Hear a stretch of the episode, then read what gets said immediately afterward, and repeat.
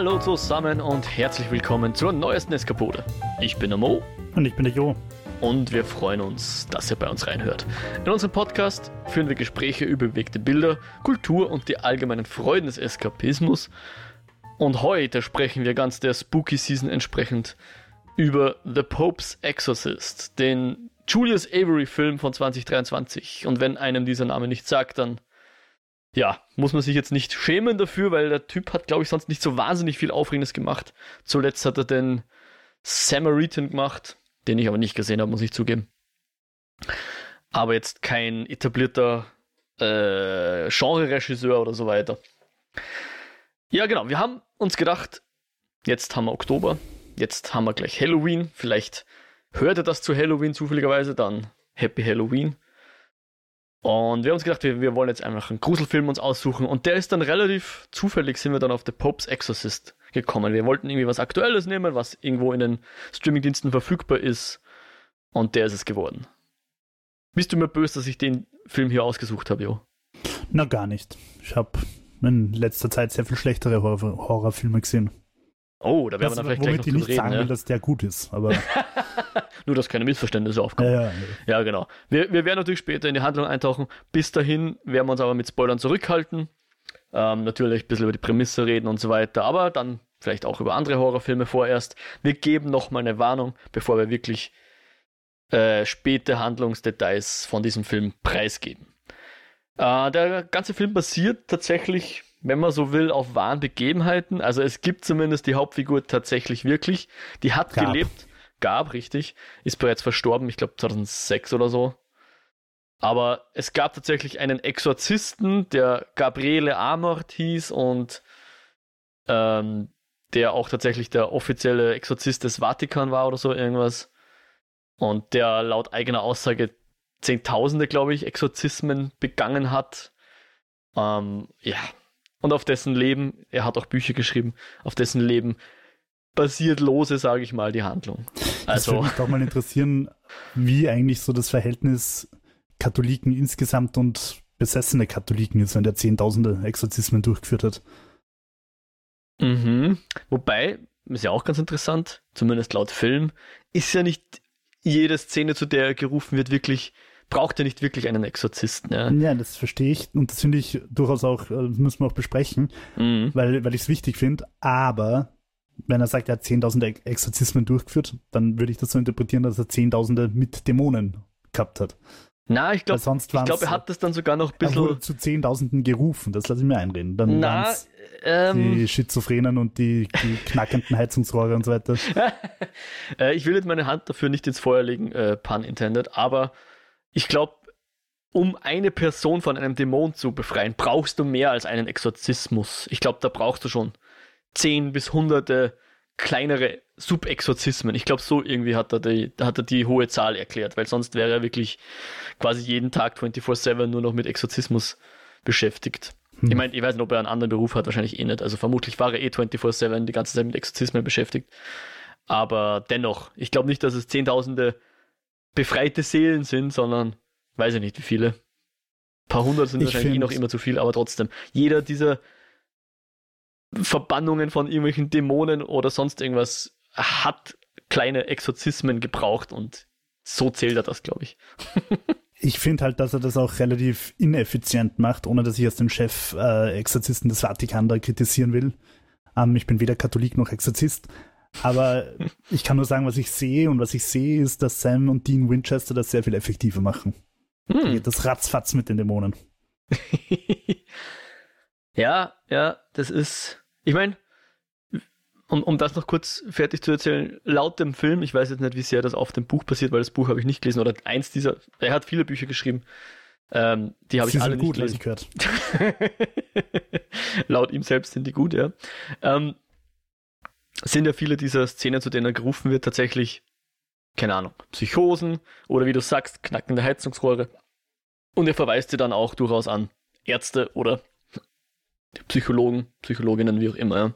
Und ich finde da, also um wieder gleich dabei zu bleiben, das ist auch eine wichtige Funktion und ich finde es auch durchaus ähm, legitim, weil es gibt Mhm. wahrscheinlich Leute, gerade so ist klischeehaft in einem italienischen Bergdorf, die wahrscheinlich eher zum Priester rennen als zum Arzt. Hm. Und wenn dann ein Priester kommt, der sagt, ja, in dem Fall wäre es vielleicht doch gescheiter zum Arzt zu rennen, mhm. dann ist das wahrscheinlich nicht mal schlecht. Also einfach, bevor man da jetzt so in Schwarz-Weiß-Malerei verfallen und sagen, die böse Kirche und die Inquisition und so weiter und so fort. Ähm, das hat, glaube ich, durchaus eine Funktion und vielleicht kann ich damit leben, dass es tatsächlich noch Exorzisten gibt im Vatikan jetzt. Ähm, ja, wenn die halt psychologische Betreuung quasi auch machen oder im, im besten Fall echte Experten hinzufügen, wenn es irgendwo mhm. Probleme gibt. Echte Experten. Ich hoffe, dass keine Exorzisten zuhören. Nein, ich hoffe es schon. Und wenn, um, dann bitte, äh, bitte wir laden euch gerne mal ein. Fall ja, melden. Es wäre sehr um, cool, da mal ein Gespräch zu führen. Und ich, ich verstehe auch ganz ehrlich, dass Leute an Geister glauben, weil ähm, es kann schon mal unheimlich werden. Also ich finde, wenn du in einer Altbauwohnung bist wie ich und in der Nacht, wenn es dunkel ist und du siehst nichts und der Mond fällt irgendwie durchs Fenster rein und der Kühlschrank äh, aktiviert die automatische Defrost-Funktion und es fängt plötzlich so. Das ist schon unheimlich. Vielleicht ich, solltest du mal zum Experten gehen und deinen Kühlschrank anschauen lassen. Ja, vielleicht sollte ich nicht zum, zum Psychologen gehen, sondern zum Exorzisten. Boah, hast du Control gespielt? Habe ich leider nicht, nein. Ah, da gibt es eine gute Kühlschrankszene. Okay. Eine gute Kühlschrankszene. Gut. Na, wirklich, wirklich. Ähm, mm. gut. Ja, also ich verstehe, dass Leute ähm, irgendwie daran glauben und ich verstehe, dass sie dann zum Exorzisten rennen. Und mm. wenn der Exorzist gut ausgebildet ist und im Idealfall dann weiter verweist, schön. Ja. Well done, katholische Kirche. Das, das ist wahrscheinlich auch, keine Ahnung, historisch wahrscheinlich waren ja wahrscheinlich so Priester auch oft einfach Seelsorger in irgendeiner Form, ja. Sicher. Und, und also ich sage jetzt mal, für meine Oma ist das auch eine wichtige Funktion. Also generell, dass du einfach deine regelmäßigen Rituale hast, wo du auch quasi die ganze Dorf-Community wieder triffst und so. Das mhm. hat schon eine Funktion. Also ich will das die, die Kirche nicht allzu sehr loben. Ähm, aber zumindest wenn ich meine Oma anschaue, hat sie durchaus ihre Legitimation und ihren guten Zweck auch. Mhm. Außerdem haben sie überall so schöne Dinge hingestellt, die gut für die Touristen sind. ja, und schlecht für die Steuerzahler mittlerweile, aber hey. ähm, ja, also, weil du jetzt gesagt hast, irgendwie so durch die dunkle Wohnung gehen und so. Ich hatte einmal so ein Erlebnis, da bin ich, glaube ich, auch des Nächtens aufs stille Örtchen oder so. Und da hing im Wohnzimmer ein Spiegel. Und im uh. Vorbeigehen dachte ich aus dem Augenwinkel, irgendwas in diesem Spiegel gesehen zu haben.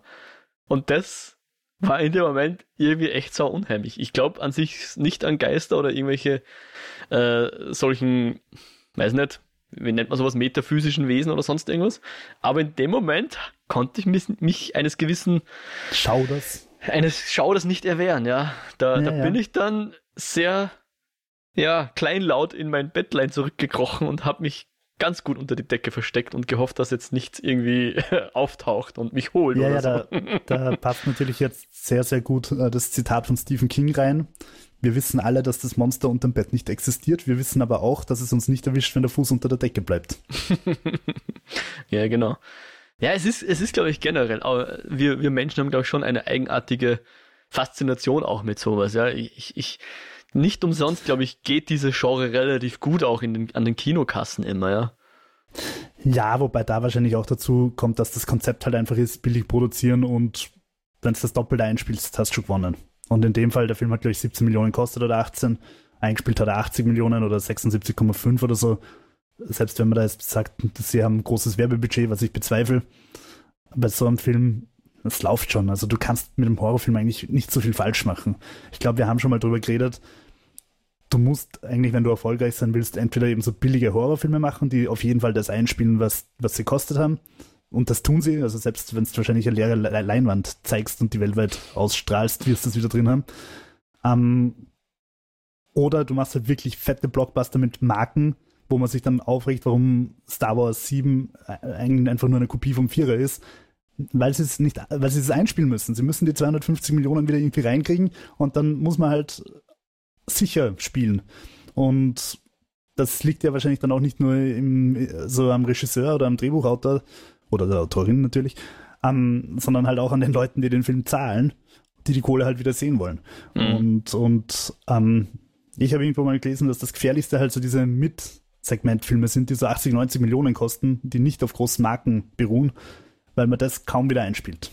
Aber halt so ein netter ich, Insidious. Ich weiß nicht, wie gefährlich ist, aber es ist tatsächlich eine Wette, die sehr wenige Studios im Moment eingehen. Ja, da Ja. war jetzt ein, ein, ich sag mal, ein Ausreißer war ja fast dieser äh, der Creator, der hat eben um die 80 Millionen gekostet, hat Hab erstens besser gesehen. ausgesehen, ausgesehen als die 80 Millionen. Ähm, aber der scheint jetzt mal wieder okay gelaufen zu sein. Aber ja, sonst ist das etwas, wo Studios eher einen Bogen drum machen, wie du sagst. Entweder die, also all in gehen mit den fetten Marken und Blockbustern und IPs und dort natürlich dann auch nochmal ordentlich Marketing auch reinbuttern, weil es sonst anscheinend auch nicht funktioniert. Aber da gibt es ja wenig äh, dazwischen, zwischen diesen ganz kleinen Filmen. Aber auch was ich raus wollte, ist, mir kommt schon vor, von den Genres, unabhängig davon, wie teuer der Film jetzt ist, ähm, zieht Horror schon ganz gut. Ja, stimmt schon. Du hast, du hast halt, so wie du alle drei Monate deinen Marvel-Film hast, hast halt auch alle drei Monate deinen Horrorfilm. Ähm, ich erzähle es kurz privat aus dem, also, also aus, aus meinem echten Leben. Ich habe früher Horror eigentlich nicht so gern geschaut, weil ich mich einfach gefürchtet habe. Also Splatter und, und grauslich, alles okay. Aber so Geister, Spooky, äh, Con Conjuring-Sachen habe ich mir nicht angeschaut, weil ich einfach gewusst habe, ich wohne dann allein in meiner kleinen Wohnung und wenn, der, wenn die Holzdielen knacken, scheiße ich mich in der Nacht an. Mhm. Und ähm, habe tatsächlich bei Conjuring, den ich damals in der Pressevorführung gesehen habe, danach irgendwann in der Nacht, nachdem ich nicht schlafen habe können, das Licht. Und das ist, glaube ich, die einzige Nacht, wo ich wirklich als erwachsener Mensch mit Licht geschlafen habe, weil ich mich einfach angeschissen habe. Und Conjuring hat einfach so seine zwei, drei Momente, die sich einbrannt haben. So, wann habe ich den gesehen? Wahrscheinlich vor 10, 11 Jahren. Ich weiß gerade nicht, wann er genau gekommen ist. Mhm. Der hat seine, seine ikonischen Szenen, Oh, definitiv, ja. was man halt von dem ganzen restlichen Conjuring-Verse, das da jetzt noch kommen ist, bis zu Venom 2, einfach wenig ist. Also, Hm. n- naja, stimmt nicht ganz. Also, La Llorona, der nicht gut war, hat aber hat durchaus auch so zwei, drei coole Szenen. Venom 2 hat auch seine zwei, drei coolen Szenen. Annabelle 2 hat auch ziemlich coole Szenen. Aber alles in allem, dass es sich so richtig, richtig einbrennt, das war halt nur Conjuring 1. Und damals ähm, habe ich mich einfach vor Geisterfilmen gefürchtet, bis ich dann meine liebenswerte Frau kennengelernt habe, die, die genau andersrum ist, die keine Splatter und brutal und Gore mag, sondern dafür halt so Geistergeschichten und die mich dann einfach abgehärtet hat und überall durchgeschleift hat. Und mittlerweile kann ich das alles wegschauen wie gar nichts. Also ich bin abgestumpft und Und letzten Und, Endes musst du auch nicht allein ins Bett kriechen, oder? das stimmt. Ja. Ähm, ja. That being said, meine Frau hat äh, The Pope's Exorcism ziemlich schier gefunden. De deine Frau hat mir tatsächlich auch eine, eine SMS, also Ja, eine bitte. Messenger-Nachricht geschickt, dass sie, wieso ich den Film vorgeschlagen habe. Das ist doch gar kein Mo-Film, das ist doch eher ein Film für meine Frau. Weil bei uns ist auch so, ich bin, ich mag einfach Horror nicht so gern. Also ist aber nicht mein Genre. Ist jetzt nicht unbedingt, dass ich mich davor fürchte. Ich meine, tue ich auch manchmal, wenn die Filme gut sind. Conjuring war schon ziemlich gruselig.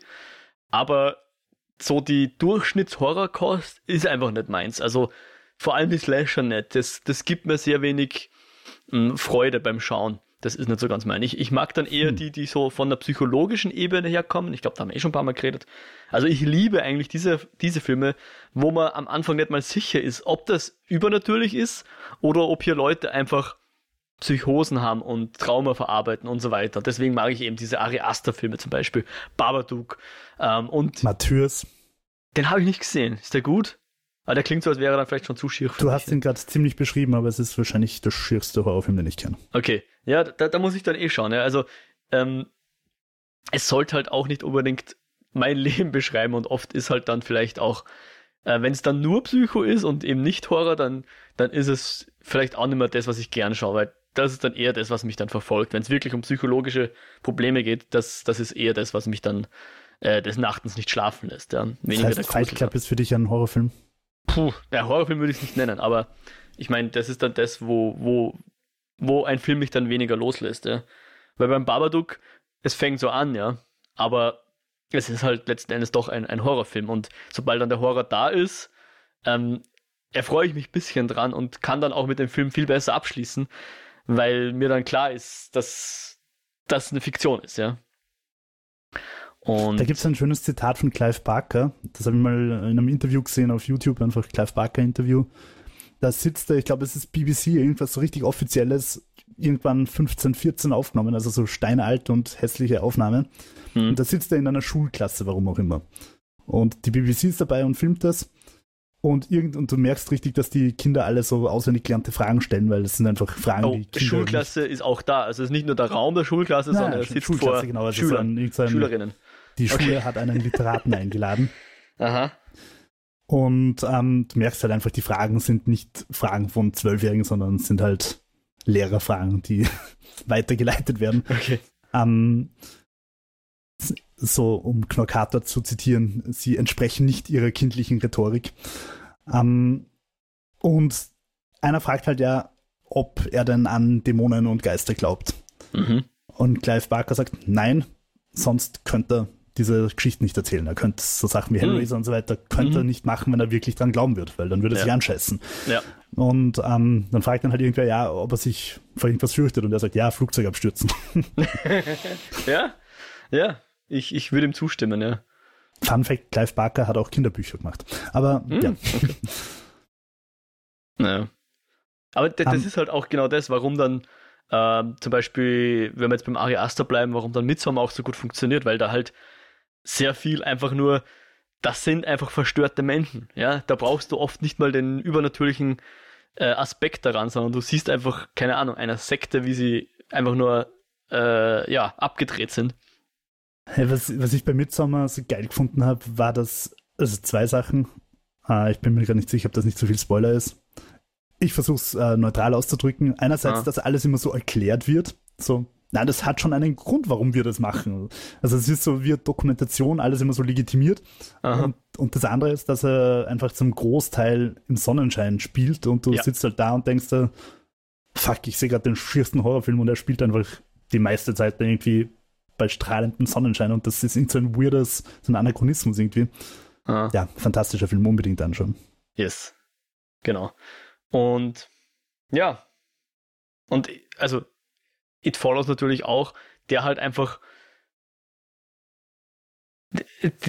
keine Ahnung, ich kann es, es ist schwer zu beschreiben, aber, aber es gibt halt, ich, ich, ich weiß nicht mehr, in welchem Film das war, war es nicht sogar in Scream 5, wo sie von dem Elevated Horror reden und das ist halt eher mein Genre als jetzt klassischer Horror. Ja, ja ich glaube, das war Scream 5, ja. ja. Genau. Und Wobei man da dazu jetzt gleich sagen muss, dass die, dass diese modernen, also diese neue Auflagen von den alten Horrorfilmen ja, ja immer eigentlich auch noch so eine Meta-Ebene reinbringen. Richtig. Scream sowieso, das ist ja eigentlich nur Meta. Ja. Aber auch die neuen Halloween, also diese neue Trilogie, ha. die bringt auch immer wieder ziemlich reflexive Sachen rein. Ähm, wo, wodurch das Ganze, finde ich, schon wieder irgendwie relevanter wird als dieses 80er, die Kiffer werden abgeschlachtet. ja. Naja, ja. Und, und was ich halt auch interessant finde, und deswegen war ich auch so ein bisschen interess an, interessiert an, an Pops Exorzist, ist halt so dieses Spannungsfeld zwischen äh, Katholizismus und dem Übernatürlichen. Ja? Sehr schön, dass du das ansprichst, darüber wollte ich auch noch reden. Ja. Weil, weil, weil ja. es ist halt, keine Ahnung, ich, ich, mich würde es auch interessieren, ich weiß nicht, ob es dazu Studien gibt, wie viele Leute jetzt zum Beispiel gläubig sind und auch wirklich glauben, dass es sowas wie Engel gibt und Dämonen wirklich gibt und ähm, diese, diese biblischen Figuren, sagen wir jetzt mal ja, im weitesten Sinne. Und ob es eben dann Leute geben kann, die wirklich ernsthaft glauben, dass Leute besessen werden können von Dämonen, ja, und, und dass dann eben ein Exorzismus nötig ist. Da finde ich zwei Aspekte sehr interessant, nämlich erstens, ähm, dieses, wenn ich dran glaube, dass wer besessen sein kann, und das spielt auch bei Popes Exorcism dann eine Rolle, mhm. ähm, ich finde, das ist eine Verantwortung abgeben. Mhm. Es ist so schön, wenn ich sagen kann, ja, pff, da steckt irgendein böser Geist dahinter, der hat irgendwie den verwirrt und darum hat der 17 Leute abgeschlachtet. Ich finde, das ist Verantwortung abschieben und man macht sich's einfach. Man muss sich einfach eingestehen, Menschen haben sehr dunkle Seiten, sehr zerstörerische Seiten, sehr grausame Seiten und wenn wir nicht sagen, das sind wir, sondern, uh, ich kann nichts dafür, weil ich war besessen, dann wird sich halt auch nichts bessern. Also man muss reflektieren, um, um diese Dinge aufzuarbeiten, besser zu werden. Ähm, und das stört mich massiv, dieses, dieses Verantwortung abgeben. Uh, ich kann ja nichts dafür, Hitler war halt von Dämonen besessen, die dunklen Mächte haben da gerade äh, weil wir nicht genug gebetet haben oder was, was weiß ich. Ähm, mhm. Man macht sich halt einfach. Mhm. Und ähm, der andere Aspekt ist, dass das irgendwo auch, finde ich, die totalen katholischen Propagandafilme sind, weil die, e-, egal ob sie jetzt ähm, La Llorona oder die ganzen Conjuring oder, oder halt jetzt The Pope's Exorcism, es läuft immer drauf raus, dass die Katholiken eine Antwort auf das Problem haben. Mhm. Und, und ich glaube jetzt nicht, dass die katholische Kirche diese Filme zahlt oder so und ich glaube nicht mal, dass sie sie sonderlich gut heißt, aber im Endeffekt ist die Message immer, ja, irgendein Katholik wird es schon richten. Ja, hier, hier auch sehr interessant. Müssen wir jetzt in Spoiler eintauchen, möchte ich da noch äh, ein paar historische Aspekte sozusagen, die hier auch aufgegriffen werden. Was ich irgendwie clever fand, aber genau in diese Schneise rein. Genau, deswegen habe ich es auch gesagt. Ja. ja. Ich glaube, ich müssen weiß, wir, müssen wir dann nachher nochmal reden, wenn wir über, über Spoiler und, reden, ja, unbedingt. Und deswegen würde mich zum Beispiel interessieren, dafür kenne ich einfach zum Beispiel jetzt das Ostkino nicht gut genug ob es zum Beispiel auch so Dämonenfilme gibt, äh, russische von mir aus. Also ich mhm. weiß, dass die russischen Filme gerade eher geblockt sind auf Amazon und so weiter. Finde ich auch durchaus legitim, weil man da jetzt kein Geld rüberschieben muss. Aber ähm, mich würde interessieren, ob es halt, keine Ahnung, ähm, irgendwelche Horrorfilme gibt, die halt in einer orthodoxen, griechisch, bulgarisch, russisch, was auch immer, orthodoxen Kirche spielen. Oder ob, mhm. ob, ob einfach die Katholiken das Pech haben, dass sie die einzigen sind, die dauernd besessen werden. ähm, oder halt irgendwelche na, ich glaube, es gibt schon so Horrorfilme, die in irgendwelchen amerikanischen protestantischen Spinnergemeinden spielen. Unholy, glaube ich, ist kein. Ich, ich brauche ich mich jetzt nicht sagen. Ja. Weil in Amerika gibt es in jedem Ort fünf Kirchen. Ja. Ähm, da wird es wahrscheinlich schon auch Horrorfilme geben, die jetzt nicht nur katholisch sind. Und in der Hinsicht sei auch erwähnt, ich weiß nicht, ob er noch auf Netflix ist, taiwanesisch, glaube ich, Incantation. Aha. Der ist nämlich auch so ein schöner Horrorfilm mit Besessenen und Geistern und Spooky, spielt aber halt einfach auf einem buddhistischen Inselchen. Okay, spannend. Und, und gerade bei, bei Horrorspielen ist es ja oftmals so, dass es durchaus da irgendwie auch äh, Siren, also irgendwelche japanischen Geister geht und so weiter. Hm. Ja, ähm, ich, ich überlege jetzt gerade, weil also ich glaube, Ring ist, glaube ich, der einzig japanische Horrorfilm. Ah, es ist halt mehr ein Geisterfilm, oder? The Grudge. Habe ich nicht gesehen, muss, oder habe ich ihn gesehen? Ich glaube nicht. Finde ich ja. durchaus sogar übrigens auch, also sowohl von Ring als auch von The Grudge finde ich durchaus die amerikanischen Remakes auch sehenswert. Ja. Die schon mal, ja, schon mal gucken. Also ich, ich finde halt, was mir an, an Ring so gefallen hat, ist, dass er eben seinen, seinen Grusel sehr oft aus der Gegenüberstellung von eigentlich banalen Dingen, also nicht Gegenüberstellung, sondern von, von, von der Kombination diverser banaler Dinge, die für sich genommen keinen Grusel ausüben, aber in der Kombination dann in dem Video, wie sie dargestellt werden, fand ich sehr kunstvoll, dass, dass ein komisches Video von einem sich drehenden Stuhl oder was auch immer da jetzt in dem, in dem Video drin war, ich kann, kann, kann mich fast nicht mehr erinnern, dass das einfach auch ausreicht, um bei mir irgendwie äh, Grusel auszulösen, Schaudern auszulösen. Ja, weil es, glaube ich, einfach mit dem Gewohnten bricht. Ja. Das, das ist eigentlich die ganze Kunst. Ich meine, warum sind irgendwie kleine Mädchen gruselige Horrorfilmfiguren mm. Silent Hill an dieser Stelle gedroppt? Ähm, ja, weil's, weil's, weil kleine Mädchen halt lieb sind und, und, und keine Ahnung, Puppen spielen und, und keinem was Böses wollen. Und wenn sie dann plötzlich aus dem Fernseher kreien und dich umbringen, dann sind sie halt dann brechen sie aus unserem Gewohnten, aus unserer Sicherheit aus. Ja. Und, und du gehst plötzlich durch die Wohnung und denkst dann, hm, was ist, wenn aus dem Fernseher plötzlich was rauskommt? Ja. Oder die, die liebe Puppe, mit der mein Kind gerade gespielt hat. Kann ich ja. der noch trauen? Jetzt traue ich ja. gar nichts mehr. und gerade die japanischen Filme sind da ja, die nehmen gerne einfach so Alltagsgegenstände und machen dann irgendwie Horror draus. Mhm. Telefone oder äh, irgendeinen haben wir mal gesehen, da waren irgendwie verfluchte High Heels also, Sehr gut.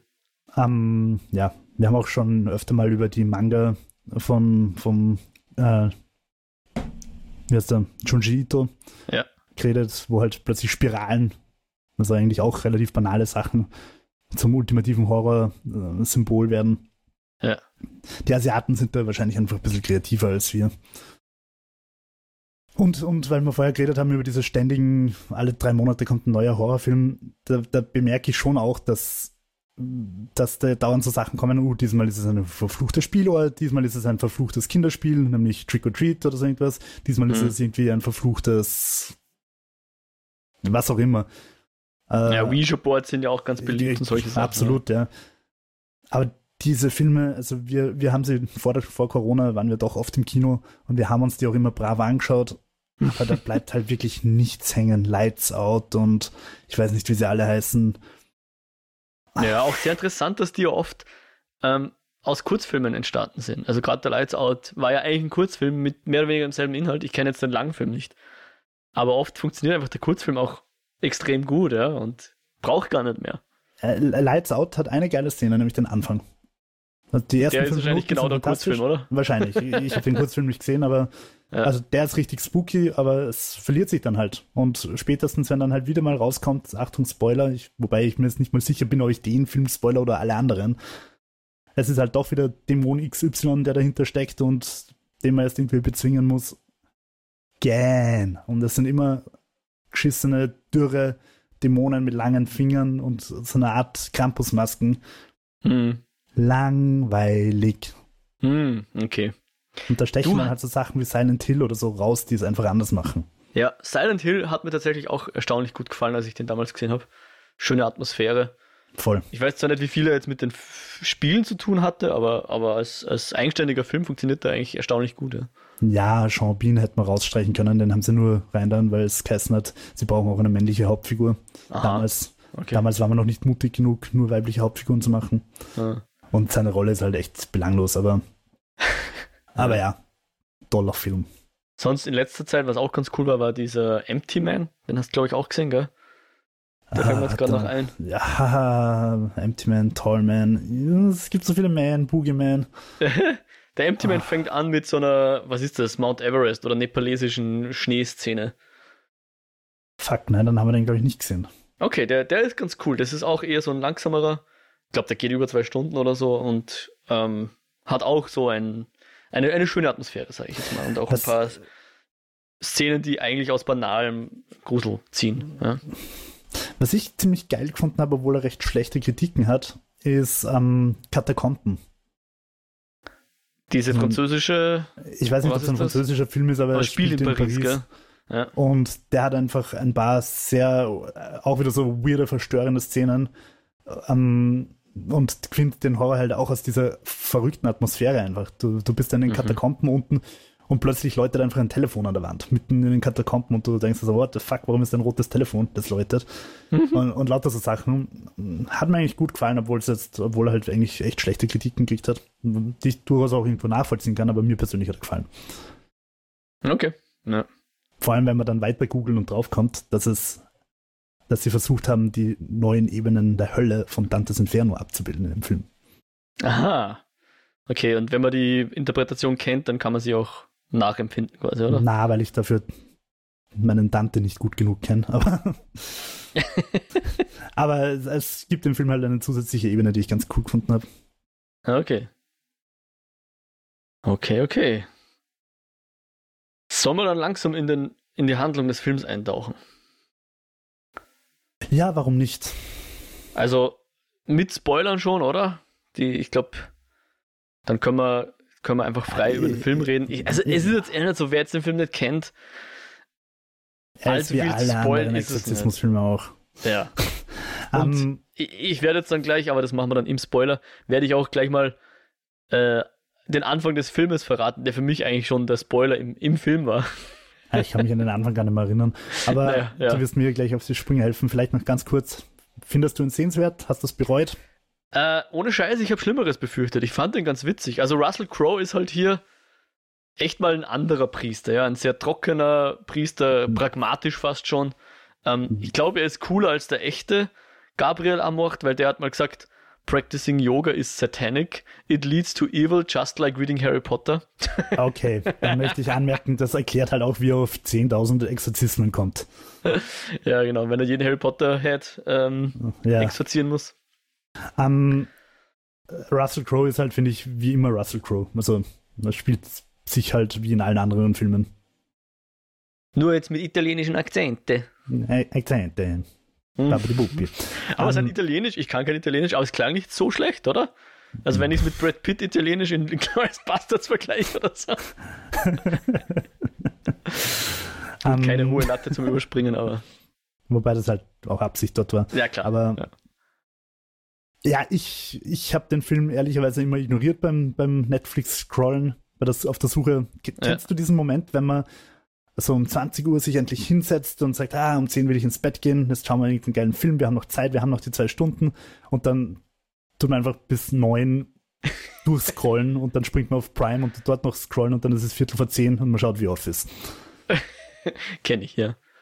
Ähm, ja, also bei, bei diesem Scrollen haben wir diesen Popes Exorcism immer übersprungen. Exorcist, weil, aber ja. Mhm. Exorcist, weil er halt einfach so belanglos ausgeschaut hat. Er hat halt wirklich ausgeschaut wie alle diese dreimonatigen Horrorfilme, die alle drei Monate Mhm. entstehen.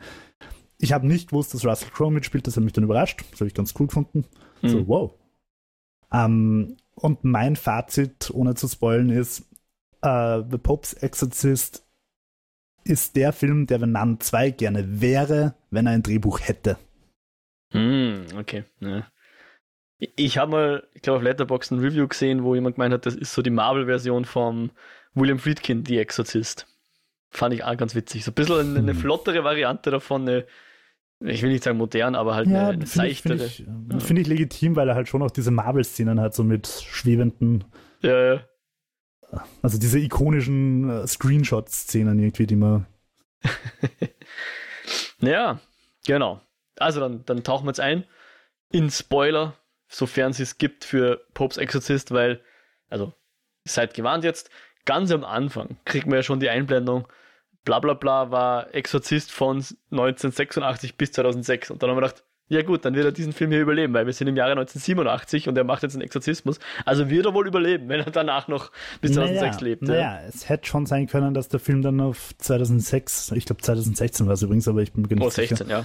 ähm, dass er dann dorthin springt und du siehst dann halt noch so eine Szene, wie, wie halt der Dämon ihn dann doch noch holt und er wegen dem Dämon tot ist. Hätte Hm, schon sein ja, das können. könnte natürlich sein, ja.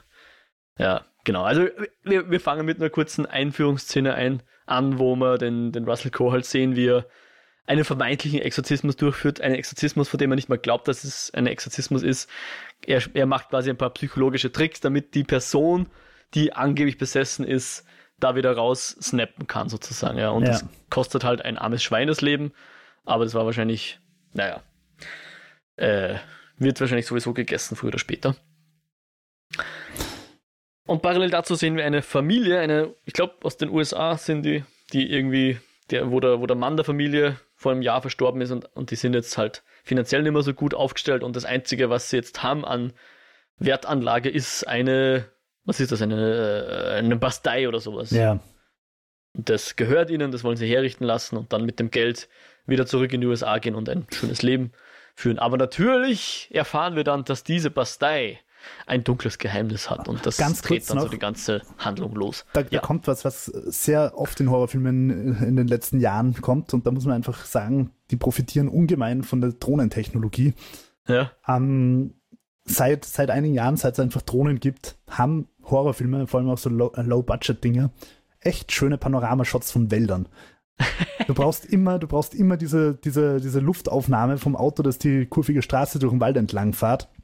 Quasi Shining für Arme, oder? Und sehr, sehr, sehr oft, das ist fast schon ein Trope, auch wenn es, glaube ich, außer mir noch niemand definiert hat, schwenkt die Kamera dann so über Kopf. Also du siehst so die, Mm. die Erde unten, Himmel oben, dann fährt Mm. das Auto entlang, äh, kommt auf die Kamera zu und die Kamera dreht sich so über Kopf im Auto, sodass dann Mm. die Erde plötzlich oben ist und der Himmel unten. War in dem Film, glaube ich, jetzt nicht. Ich habe darauf gewartet, ich war richtig enttäuscht.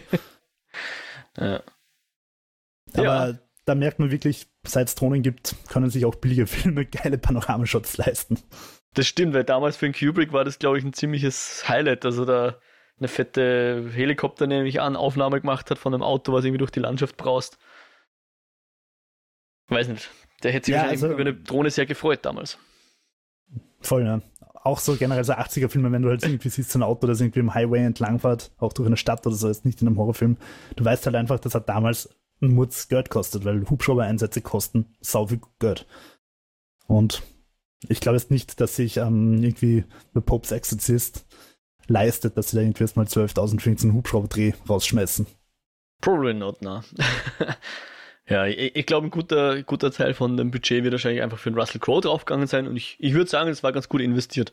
Weil ich glaube, ich hätte den Film nicht geschaut ohne Russell Crowe. Dann, dann wär, hätte ich ihm auch drüber gescrollt in, in Netflix und so weiter. Ja, aber schau, dann haben sie mit Russell Crowe gleich zwei Leute erreicht, weil ich hätte den Film gar nicht geschaut, aber weil du ihn empfohlen hast, wegen Russell Crowe. Hm. Du, Wobei du, ich habe ihn empfohlen, bevor ich ihn gesehen habe. du Opinion-Leader. Ja. Ja, und, und ich fand halt dann am Anfang eigentlich ganz interessant, dass, dass hier ein Exorzist ist, der sagt, 95% meiner Fälle oder wie viele was 98. waren? 98 sind gar keine Besessenheiten, ja. Und ich dachte mir, das wäre doch jetzt lustig, wenn der Film, wo es um einen Exorzist geht, eigentlich nur ein Typ ist, der Leute von ihren Traumata befreit oder zum Arzt schickt oder so. und das würde natürlich auch anbieten, dass man genau das macht, was ich eben vorher schon äh, gesagt habe, dass ich gern sehe, wo gar nicht klar ist, ist dieses Kind jetzt besessen oder hat es nur ein Trauma, weil der Papa tot ist oder so weiter. Aber nachdem dann in dessen Augen komische flammende Augen auftauchen, haben wir gedacht, ah, ich glaube, der ist wirklich besessen. ja. Ja, und diese, diese Bastei, wie wir dann erfahren, äh, hat tatsächlich in der, wann war das, im Mittelalter irgendwann, äh, die Inquisition beherbergt, oder wie war das genau? Irgend Ja. sowas, ja. Ich glaube, über die Inquisition müssen wir auch noch reden. Genau, weißt, das würde ich jetzt gern raus.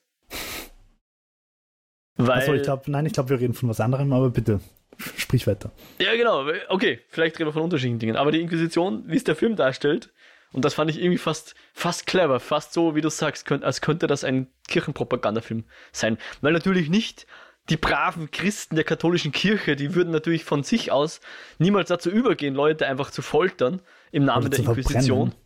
und sie zu verbrennen und sonst irgendwas. Nein, nein, sie wurden infiltriert von den Dämonen, die nämlich genau an dieser Stelle es geschafft haben, äh, sozusagen einen, einen Sleeper Agent einzuschleusen. Ja. Und der hat dann dazu geführt, dass die Inquisition äh, quasi das Teufelswerk der Inquisition äh, über die Welt geschwappt ist und diese furchtbaren Gräueltaten, die die Kirche da ver, ver, verbrochen hat, dass das äh, eigentlich Teufelswerk war. Also ja, ganz ehrlich, eigentlich macht es mich gerade wütend. Wenn, wenn ich es gerade aus deinem Mund manchmal höre, es macht mich richtig wütend. Und wenn ich irgendeine verbrannte Hexe wäre, ich würde die Leute haunten, die den Film gemacht haben. ja. Aber das, das war nicht der Teil der Inquisition, den du besprechen wolltest? Nein, nein. Äh, kannst du dich an das Logo erinnern? Die, was reden Sie da? Gekreuzten Schlüssel oder irgendwie sowas? Na, das ist das Logo des Vatikans. Ah, des Vatikans. Was war das Logo? Nein, also ich, jetzt wenn du sagst, sage ich, ah ja, genau, aber ich kann mich akut gerade nicht dran Das ist erinnern. ein Auge mit Tentakeln rundherum und einem Schwert im Hintergrund. Das klingt ja voll nach Lovecraft, ha? Da sch- schwenkt die Kamera mal so drüber und sie sagen so, oh, das Zeichen der Inquisition.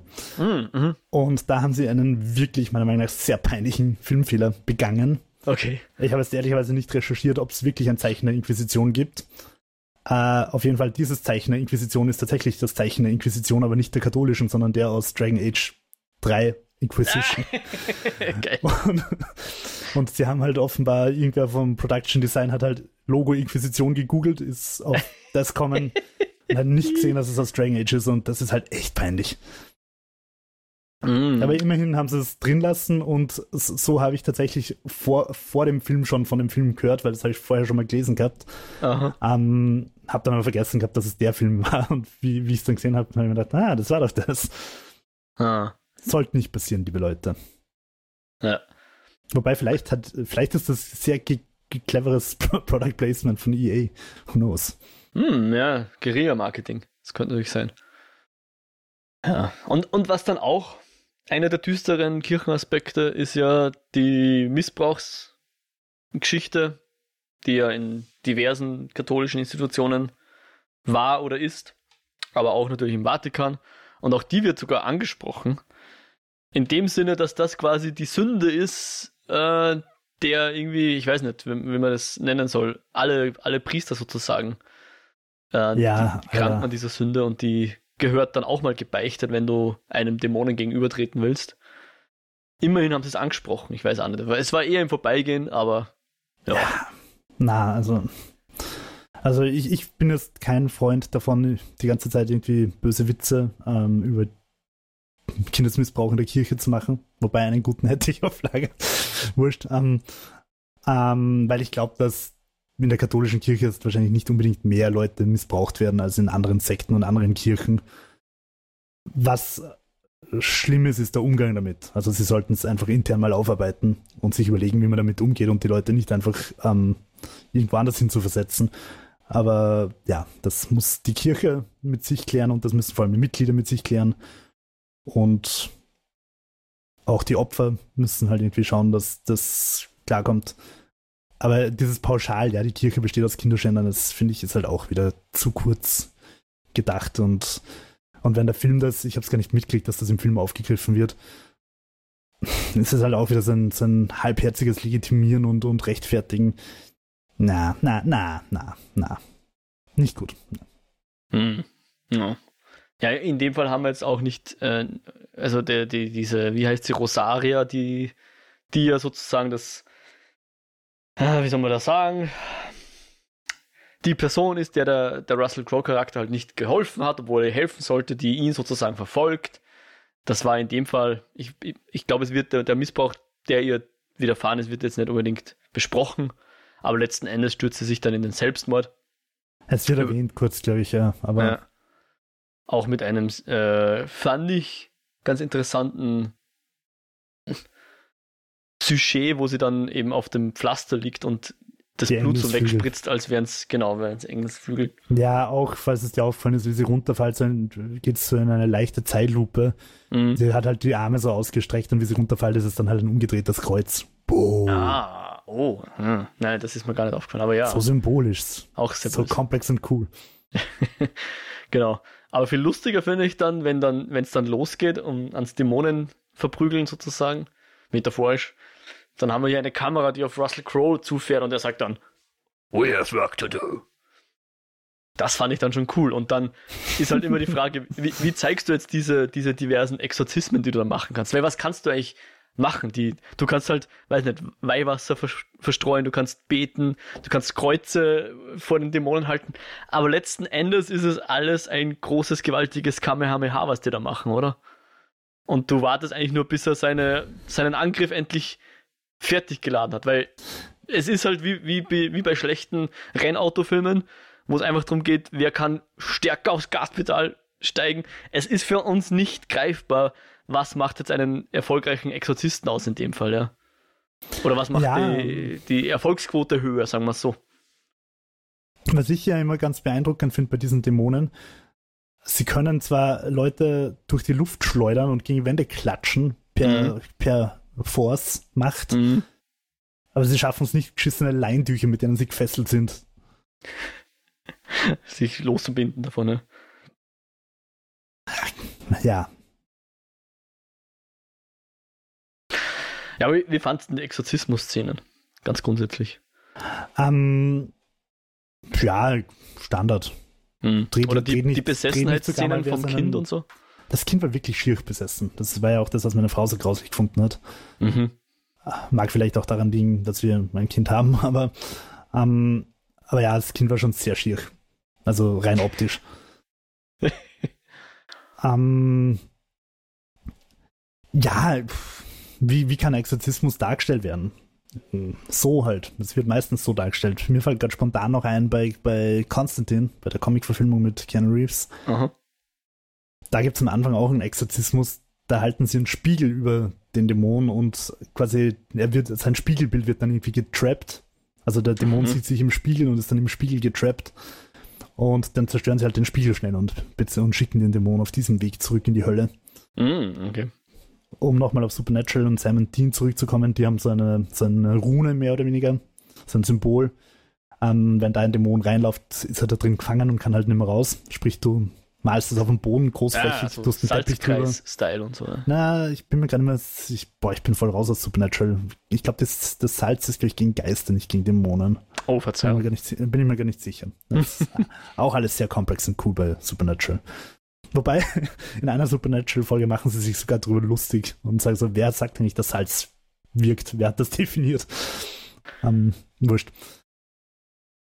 Äh, ja, du kannst das auf verschiedene Arten machen. Die klassisch-katholische, auch beim, beim der Exorzist, ist halt irgendwie, dass, dass irgendwer am Bett rumflucht, deine Mutter beschimpft, wie ein russischer Counter-Strike-Server und den Kopf einmal um 360 Grad dreht. Ja. Und dann sagt er sein Gebet auf und alles ist gut.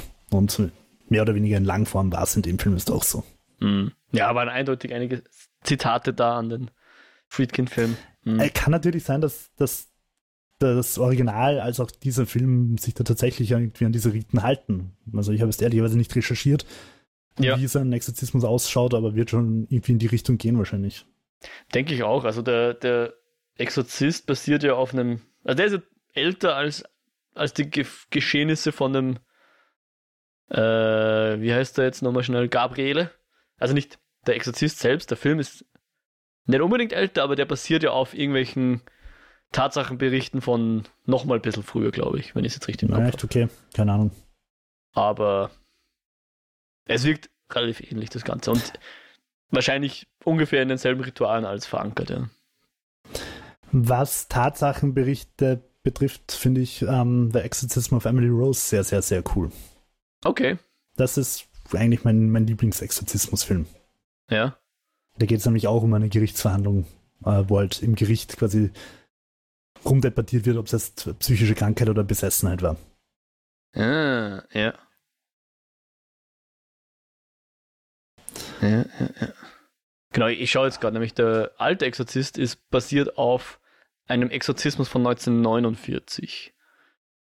Und der neue, also der, der, Exorz der Popes Exorzist ist ja, wann hat der angefangen zum Exorzieren? Also die Geschichte handelt von irgendwann in 87. Aber da ist er wahrscheinlich schon ein paar Jährchen im Geschäft, würde ich meinen. Ah. Ja, tut ja nichts zur Sache. Aber ja, genau, da sind definitiv Parallelen drin. Ähm, und was ich halt auch lustig fand, ist halt, als sie dann den, den, den, den Namen erfahren haben. Kannst du dich noch erinnern, wie der heißt? Ja, Rumpelstilzchen. So ungefähr. Asmodius. Und einer der Forsaken von Wheel of Time heißt so ah. ähnlich. ich glaube, der ist noch nicht wirklich vorkommen, Asmodian, aber einmal ist der, ist der Name schon gedroppt worden. So, so. Ein ja. netter Throwback zu Wheel of Time, was wir ja gerade fertig besprochen hatten. Ja, ja ähm, dieser Asmodius ist der Fürst der Hölle. Ähm, wir haben das auch bei, bei ähm,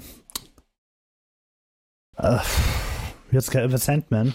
Mhm. Haben wir es auch ein bisschen gehabt, dass es halt so verschiedene Fürsten in der Hölle gibt, die ah, sich stimmt, so ein bisschen duellieren mhm. und fetzen. Ähm, ja, und der ist ein sehr mächtiger Dämon, der kann sogar drei Leute gleichzeitig besetzen, besitzen, besessen machen. Was er dann auch in einer sehr ähm, ikonischen Szene macht, nämlich wie er beide Kinder gleichzeitig besetzt und die dann halt so synchron sich bewegen und synchron reden. Das war schon ein bisschen creepy. Ja, definitiv, war creepy. Die, die Stimme von dem ähm, Jungen oder vom Dämonen eigentlich war übrigens der Ralph Innocent, den wir von The Witch und von The Green Knight kennen. Aha. Ja, da spielt er den Vater respektive den grünen Ritter. Hm. Das ist der grüne Ritter. Achso. Ah ja, ne. Vergiss es. ich habe gerade gedacht, der grüne Ritter war doch jünger, aber ich habe Parz, Parzival und grünen Ritter gerade verwechselt. Ähm, ja, also ich finde, der Film hat dann schon recht coole, schöne, eindrucksvolle Szenen. Immer wieder mal er schaut gar nicht so schlecht aus im Ganzen, ja, im Großen ja, Ganzen. Also, mhm. äh, von, der, von der Ikonografie ist er wirklich sehr ähnlich wie Venant 2. Venant 2 hat für sich genommen, wenn ich einzelne Szenen rauspick, die besseren. Okay. Also der, der hat echt, das sieht man auch im Trailer, zum Beispiel so eine Szene, wo, wo einer der Hauptfiguren in der Nacht in einer dunklen italienischen Gasse vor seinem Kiosk steht, mhm. wo seine Wand mit lauter Zeitschriften ist Mhm. Und, und plötzlich fangen, also das Licht flackert und die Zeitschriften fangen an, sich so durchzuwachteln und schlagen halt schön langsam immer mehr Seiten auf, sodass sich dann halt so der, der Umriss der Nonne bildet. Oh. Also für sich allein genommen hat Venom 2 wirklich bessere Szenen, aber Venom 2 ist halt so eine lieblose Aneinanderreihung von solchen Szenen, die irgendwie keine Dramaturgie haben, mhm. also die über den ganzen Film hinwegführt. Und das macht halt The Pope's Exorcist besser. Obwohl, obwohl halt auch so dieses Rennen durch Klostergänge und, und, und Brunnen, die geöffnet werden und so, das sind durchaus Parallelen zu den anderen zwei. Okay, ja.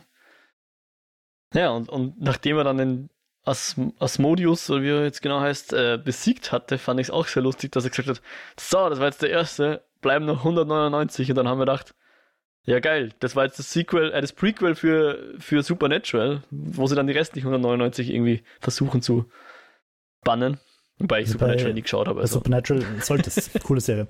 Supernatural sind es nur 66 Siegel. Aha, okay. Bis zum Weltuntergang. Ähm, war kein Spoiler, weil natürlich alles ganz anders kommt dann in den restlichen 15 Staffeln. ähm, ja, da habe ich, ich habe mir in dem Moment dann so wieder so gedacht, so, pff, 199? Warum genau 199? Wie kommen sie auf die Zahl? Ja, weil sie von 200 gefallenen Engeln oder irgendwie so geredet haben. Ja. Ah, also wie kommen sie auf die Zahl, ist die Frage. Aber das, ah. dazu gibt es Quellen, jo. Ja.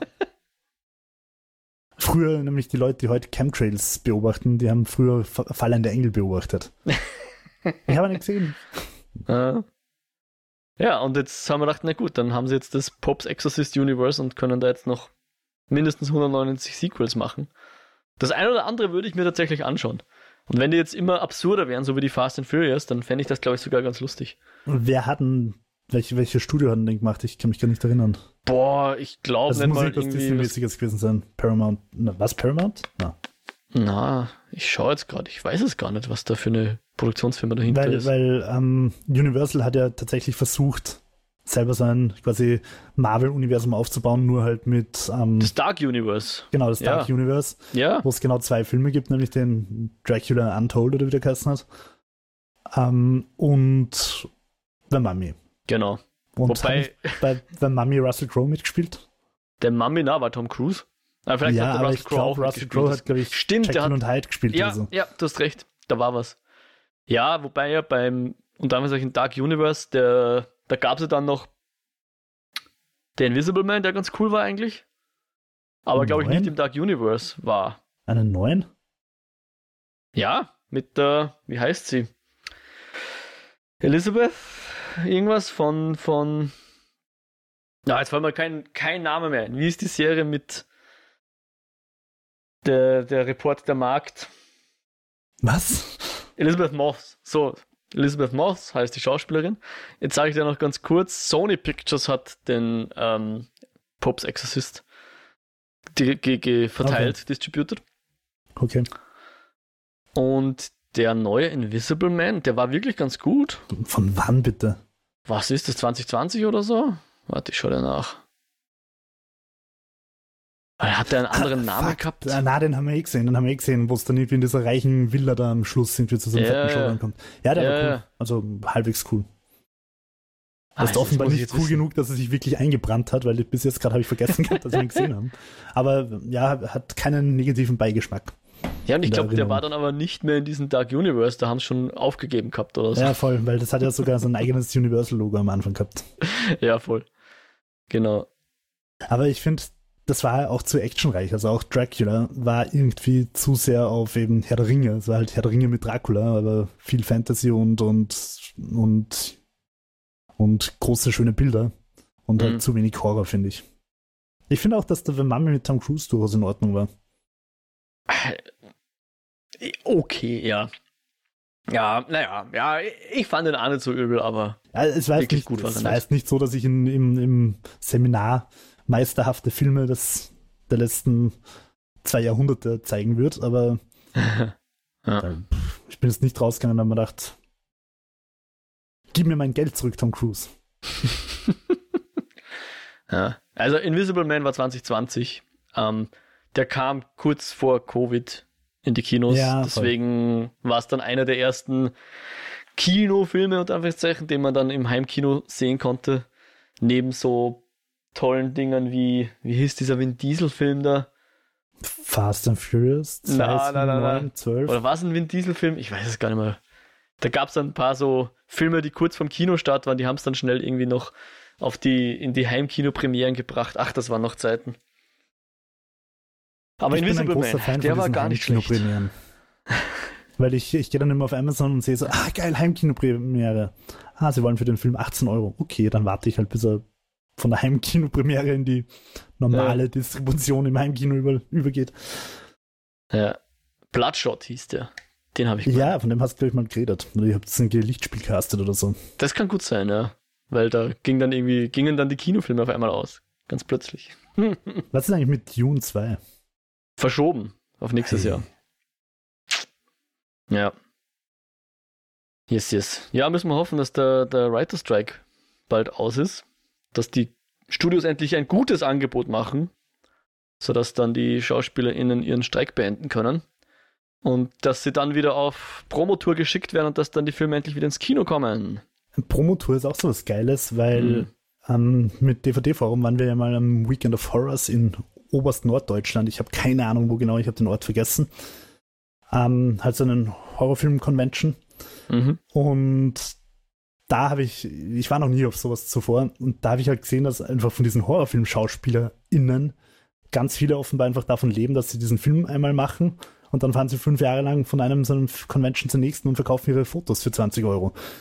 Mit Unterschrift natürlich. Aber, aber es war super weird. Ich habe mir gedacht, du bist halt Schauspieler und, und cool, hast in Hollywood dein Haus und spielst irgendwo mit, aber dass du dann den restlichen Film irgendwie, dass du die restliche Zeit dann durch die Welt tourst und, und halt geschissen Autogramme verkaufen musst und nerdigen Horrorfilm-Fans halt Interviews oder halt Fragen beantworten musst. Eigentlich traurig.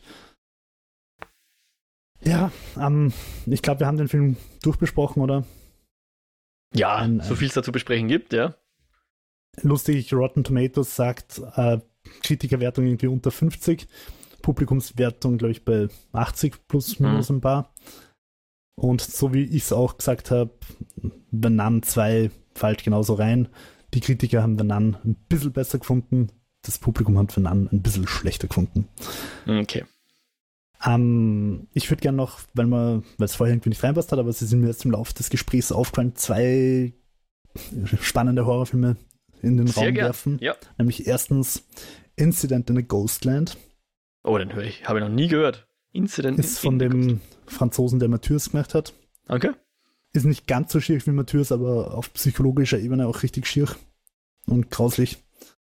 Also echt auch so ein Film, wo du danach so denkst, oh, fuck, was habe ich da jetzt wieder angeschaut? Aber Horror grauslich oder Psycho grauslich? Also Beides. metaphysisch also das, grauslich? Das, das pff, metaphysisch würde ich sagen, das kann man schwer sagen, ohne zu spoilern. Naja, okay. eher nicht. Aber, aber eine, eine wieder so eine Mischung, wie du es vorher gesagt hast, aus Psycho und Horror, die sich so eine weirde Waage geben und dich als Zuschauer hin und her fotzen. Dann muss, muss noch erwähnt werden, ähm, natürlich Funny Games vom Haneke. Mm. Remake oder Original? Ich kenne nur das Remake, aber ich habe so ein paar Vergleichsvideos angeschaut und die dürften so wirklich eins zu eins. Also sie haben es einfach mit Naomi Watts nochmal auf Englisch gedreht. Okay. Ähm, hat er auch er selber gemacht, das Remake. Mhm. Äh, weil der halt einfach so mit den Regeln des Genres bricht. Und in der Hinsicht finde ich auch noch sehr schön eben ähm, I Spit on Your Grave, den neuen, den alten habe ich nicht gesehen. Und zwar aus dem Grund, sind auch sehr schier. Die ersten zwei Teile, den dritten habe ich nicht gesehen. Weil die mit dir als Zuschauer was machen, was, was ich einfach unerwartet gefunden habe. Nämlich du siehst diese ganzen Gewaltszenen, die du auch irgendwie aus anderen brutalen Filmen kennst und kommst plötzlich drauf, du findest das in dem Fall gerade einfach geil und bist voll dafür. Also es ist nicht so wie bei Saw, wo du dich irgendwie so ein bisschen so auf die Zähne beißt, auf die, mhm. auf die Nägel beißt und so äh, ekelst, sondern es ist genauso eklig und grauslich, aber du denkst dir, ja, fuck yes. Mhm. Das ist super weird. Also, und zum Schluss ich, äh, siehst du, dass alles nur ein Spiegel war. Nein, zum Schluss denkst du dir einfach, cool, grauslicher Horrorfilm wird bei Rape and Revenge plötzlich zu einer Katharsis. Zu, zu einer Katharsis, ja. Mhm. Wobei, man muss ja, glaube ich, sagen, sowohl der Haneke-Film als auch das Pit on the Grave sind keine Horrorfilme im Sinne von Metaphysik. Da gibt es keine Geister oder Zombies oder Monster. Also, es gibt menschliche Monster, sagen wir es mal so. Ja, ja, ja. Ja, voll. Ja. Nur, dass, äh, dass man die Erwartungen richtig hat an die Filme. Dann würde ich noch eine letzte Frage an dich rausballern. Sehr gern. Ähm, was sind deine drei? Also ich weiß, du hast vorher gesagt, du schaust eigentlich gar nicht so gern Horror, aber mhm. wenn du drei Filme empfehlen würdest, welche wären das? Für ähm, Leute, die selber nicht so gern Horror schauen. Ja. So also auf jeden Fall It Follows. Das ist für mich einer der Klassiker. Dann überlege ich gerade vom Ari Aster, ob ich eher Hereditary oder den Midsommar nehme. Aber ich glaube, der Midsommar ist, ich finde den noch Ja, ja, spektakulärer sozusagen, weil wie du sagst, spielt komplett am Tag und super weird, äh, gefällt mir gut. Und als drittes, ja, nehmen wir einen Babadook. Why not? ja. Ah, ich hätte es getippt auf Ass oder Get Out oder so. Ja, ja, die sind auch cool. Also Peel mag ich schon auch gern. Ähm, dann würde ich, glaube ich, fast noch den, den Get Out eher noch nehmen als den Ass, weil der Ass so ein bisschen, der hat so einen guten Zenit, aber der ist einfach schon in der Mitte des Films. Und danach erreicht er diesen Zenit halt nicht mehr, finde ich. Ja, also ich muss ganz ehrlich sagen, Ass war mir irgendwie ein bisschen zu hoch. Ich habe nicht 100% verstanden, was er mir sagen will. Schon ungefähr, aber für mich ist die Metapher irgendwie nicht ganz aufgegangen. Aber trotzdem natürlich sehenswert. Ja, und hast du auch Empfehlungen? Abseits derer, die du schon genannt hast? Na, schwierig. Also ha, über viele, die ich gern mag, haben wir eh schon geredet, so Sachen wie, wie äh, Event Horizon oder so. Oh Haben ja. wir schon gepodcastet. Hm. Ähm, Conjuring ich würde ich übrigens auch unterschreiben als einer der klassischeren Filme noch. Weniger Voll, elevated, aber auch sehr cool. Ja, ich finde, der hat das Genre halt irgendwie so ein bisschen wiederbelebt. Ja, da ist der voll. James Wan halt herangegangen, der Goldjunge, ähm, und hat halt einfach gesagt, so, Zeit für ein Revival eines ganzen Genres. Hm. Ja, und es ist halt auch klassisch angegangen, es hat funktioniert. Hm. Ich würde noch ins Rennen hauen The Endless. Das ist eher Cosmic Horror. Also es geht schon, Okay. ich weiß gar nicht mehr, um eine Hauptfigur, die ein Video von der vermissten Tochter kriegt, hey, ich bin bei der Sekte und da ist alles cool. Hol mich hier raus. So in die Richtung. Okay. Blink, Zwinsel, äh, Blinke, Ja, auf, aus irgendeinem Grund blinzle fahrt er halt, dreimal, wenn du gerettet werden willst. so ungefähr, ja. Aus irgendeinem Grund fährt die Hauptperson, ich weiß gar nicht mehr, ob es ein Mann oder eine Frau war oder vielleicht sogar beides. Auf jeden Fall landet die, die Hauptfigur dann halt in dieser, bei dieser Sekte und dort ist alles sehr, sehr Cosmic Horror und weird. Okay. Nicht, nicht direkt Lovecraft, aber nachdem man nicht allzu viel Lovecraft kriegt, muss man das nehmen, was man kriegen kann. Hm. Und da passt es sehr schön. Dann der Annihil Annihilation mit der Natalie Portman ist auch ganz nice in die Ah, Richtung. sehr netter Pick, ja. Und abschließend würde ich jetzt ganz spontan sagen, The Cabinet of Curiosities, moderiert von, wie heißt der? Guillermo del Toro. Weil Ja, äh, Anthology-Serie, oder? Genau, eine Anthology-Serie, wo zwei oder drei Folgen tatsächlich Lovecraft-Geschichten sind. Und so gut direkt Lovecraft umgesetzt bekommt man nicht. Anderswo, leider. Sehr schön. Ja, super. Dann haben wir jetzt einen Haufen Empfehlungen für unsere lieben HörerInnen. Ich glaube, dann können wir unsere Eskapode für heute zumachen, Deckeln. oder? Deckeln. Wünschen euch noch schönes Halloween, wenn es, wenn es noch nicht war. Ähm, ja, falls ihr noch Empfehlungen habt, Filme, die uns vielleicht Ja, gefallen voll. könnten, Oder die wir uns uns anschauen wissen. sollen. die wir uns anschauen sollten, ähm, die vielleicht noch mehr elevated sind als It Follows. Ich würde mich sehr freuen über Empfehlungen. Ähm, ihr könnt uns aber auch gerne einfach Feedback geben zur Show und oder sonst irgendwelche Kommentare dalassen. Das geht einerseits über Mail mit äh, an eskapoden.kinofilme.com oder auf der Website einen Kommentar hinterlassen. kinofilme.com slash eskapoden. Wir sind auf Twitter at eskapoden und natürlich bei den Podcast-Plattformen, Apple Podcasts, Spotify und so weiter. Dort freuen wir uns über Reviews und Abos und Likes und, Und was auch immer Daumen da so hoch und möglich ist. Genau alles. Oder ihr erzählt einfach Leuten von uns, das würde uns auch freuen. Also so ganz analog. Ja, Jo, wo findet man dich denn sonst im Internet? Mich findet man auf Blue Sky. Uh, ja. Ich habe vergessen, wie ich heiße. Ich glaube, wie auf Twitter, White Rabbit Ich glaube, 360. White Rap. Ja, ich glaube, ja.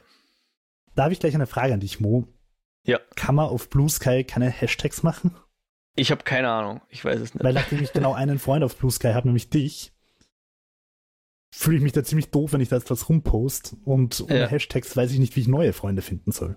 Also es gibt definitiv so, so zusammengestöpselte äh, Custom Feeds und die werden schon irgendwelche Möglichkeiten haben, wie sie da Posts zu bestimmten Themen rausfiltern. Aber ich habe noch nicht ganz durchschaut, wie das funktioniert. Ob das nur Textanalyse ist oder ob es irgendwie eine Möglichkeit gibt zu sagen, hey, hier geht es jetzt um Hashtag Horror oder whatever. Äh, Ich weiß es nicht. Also, wenn ihr da Infos habt, schreibt uns am besten auf Blue Sky oder auf Twitter. Ähm, ja, ich muss sagen, ich habe Twitter ja nie so richtig cool verwendet. Ich habe nie da eine große Follower-Base aufgebaut ja, oder same. aufbauen können von mir aus. Das heißt, ich persönlich werde jetzt wahrscheinlich tatsächlich einfach auf Twitter, wenn es nicht beruflich ist, nicht mehr gehen. X, ah. wie es jetzt heißt, weil es einfach nur noch ein rechter, brauner, verschwörungswahnsinniger, geschissenes Dreckssumpf ist. Ja. Und äh, Blue Sky verstehe ich zwar noch nicht, aber es ist, soweit ich es gesehen habe, noch kein rechter, grauslicher, wahnsinniger Verschwörungsdreckssumpf. Darum werde ich persönlich, glaube ich, also mich braucht man auf Twitter nicht mehr anschreiben. I'm out. Man findet mich auf Blue Sky, man findet mich auf als Jo Meyerhofer auf YouTube und äh, ja, das ist, ist, dann auch mal gut, ne? Ja. Und dich, Mo? ja, genau. Ich bin noch auf X. Ich, ich habe da so eine kleine Follow, wie sagt man da, eine Liste an Accounts, die ich followen, dass ich eigentlich rein nur meine persönliche Liste durchscroll und insofern ist die gut gefiltert. Ähm, ich muss da nicht auf irgendwelche Algorithmen vertrauen. Deswegen bin ich noch auf X, aber sehr passiv. Äh, aber ich bin eben auch auf Blue Sky, auf beiden Plattformen at Mojack. Ich bin auch auf Mastodon at Mojack, aber da wir dort im Moment relativ passiv unterwegs. Noch nicht richtig zum Posten gekommen, aber freue mich natürlich, wenn Leute mir folgen. Ähm, ja, und sonst, wer noch mehr, mehr von mir hören will, kann gerne in den Lichtspielcast reinhorchen. Da bin ich auch dabei, findet man auch auf kinofilme.com slash podcast. Ja, und damit verabschieden wir uns für heute. Wünschen euch nochmal ein schönes Halloween und hoffen euch geht's gut. Gehabt euch wohl. Baba. Ciao, ciao.